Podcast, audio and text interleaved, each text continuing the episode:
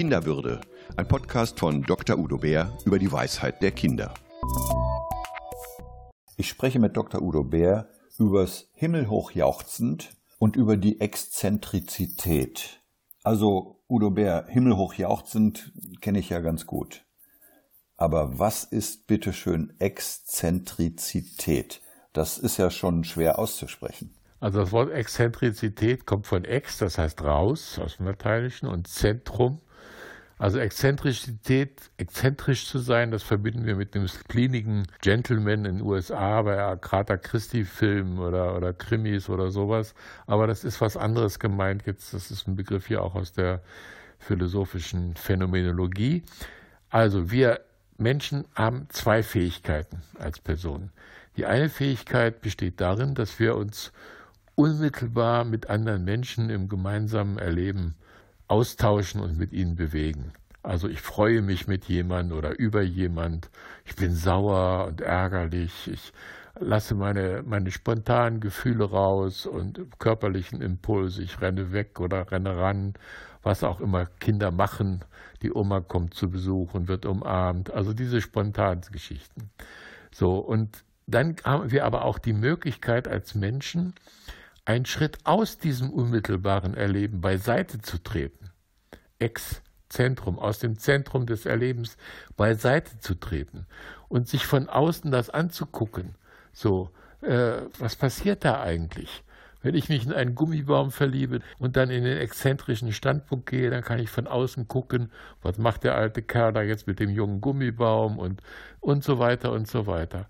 So, und dieser exzentrische Standpunkt ist nicht nur nachdenken und beurteilen oder bewerten, das ist auch Gefühlen, da kann auch Scham dabei sein oder, oder Peinlichkeit oder Ärger oder sonst etwas. Das gehört alles dazu. Beide Möglichkeiten haben wir. So, jetzt wieder zu den Kindern. Kinder leben ihre unmittelbare Leiblichkeit. So, wenn auch Erwachsenen gesagt wird, das ist aber kindisch oder kindlich, dann meinen wir eigentlich nur was Wunderbares, dass Kinder so spontan sind und aus ihrem Herzen keine Mördergrube machen. So, wir Erwachsene neigen eher dazu, diesen exzentrischen Standpunkt anzugucken und von da aus auch die Kinder zu beurteilen.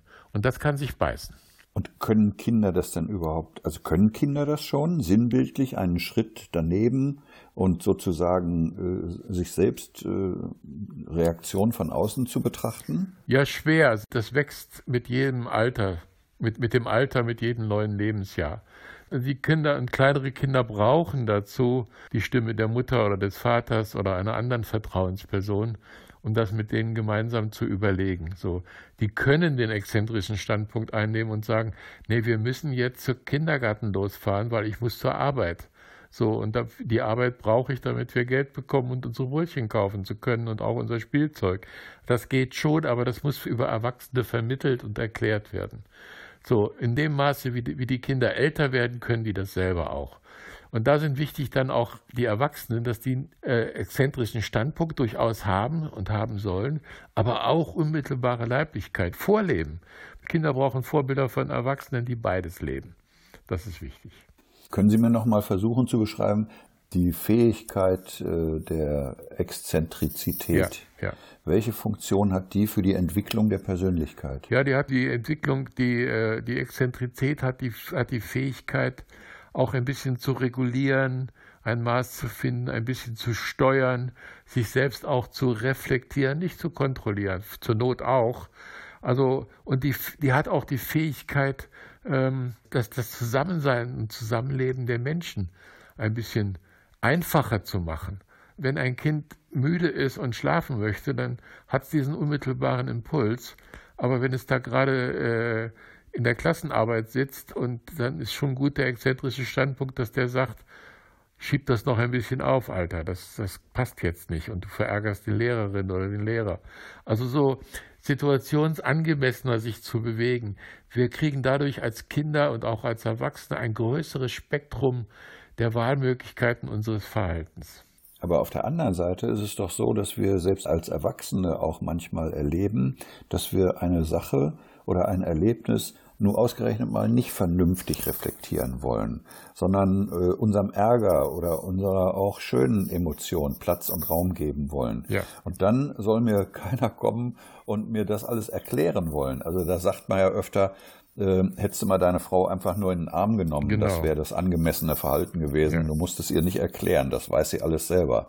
Braucht der Mensch das? Platz und Raum für unvernünftige Emotionen. Nicht immer alles rational zu erklären und im Griff zu haben, sondern auch mal den Emotionen freien Lauf zu lassen?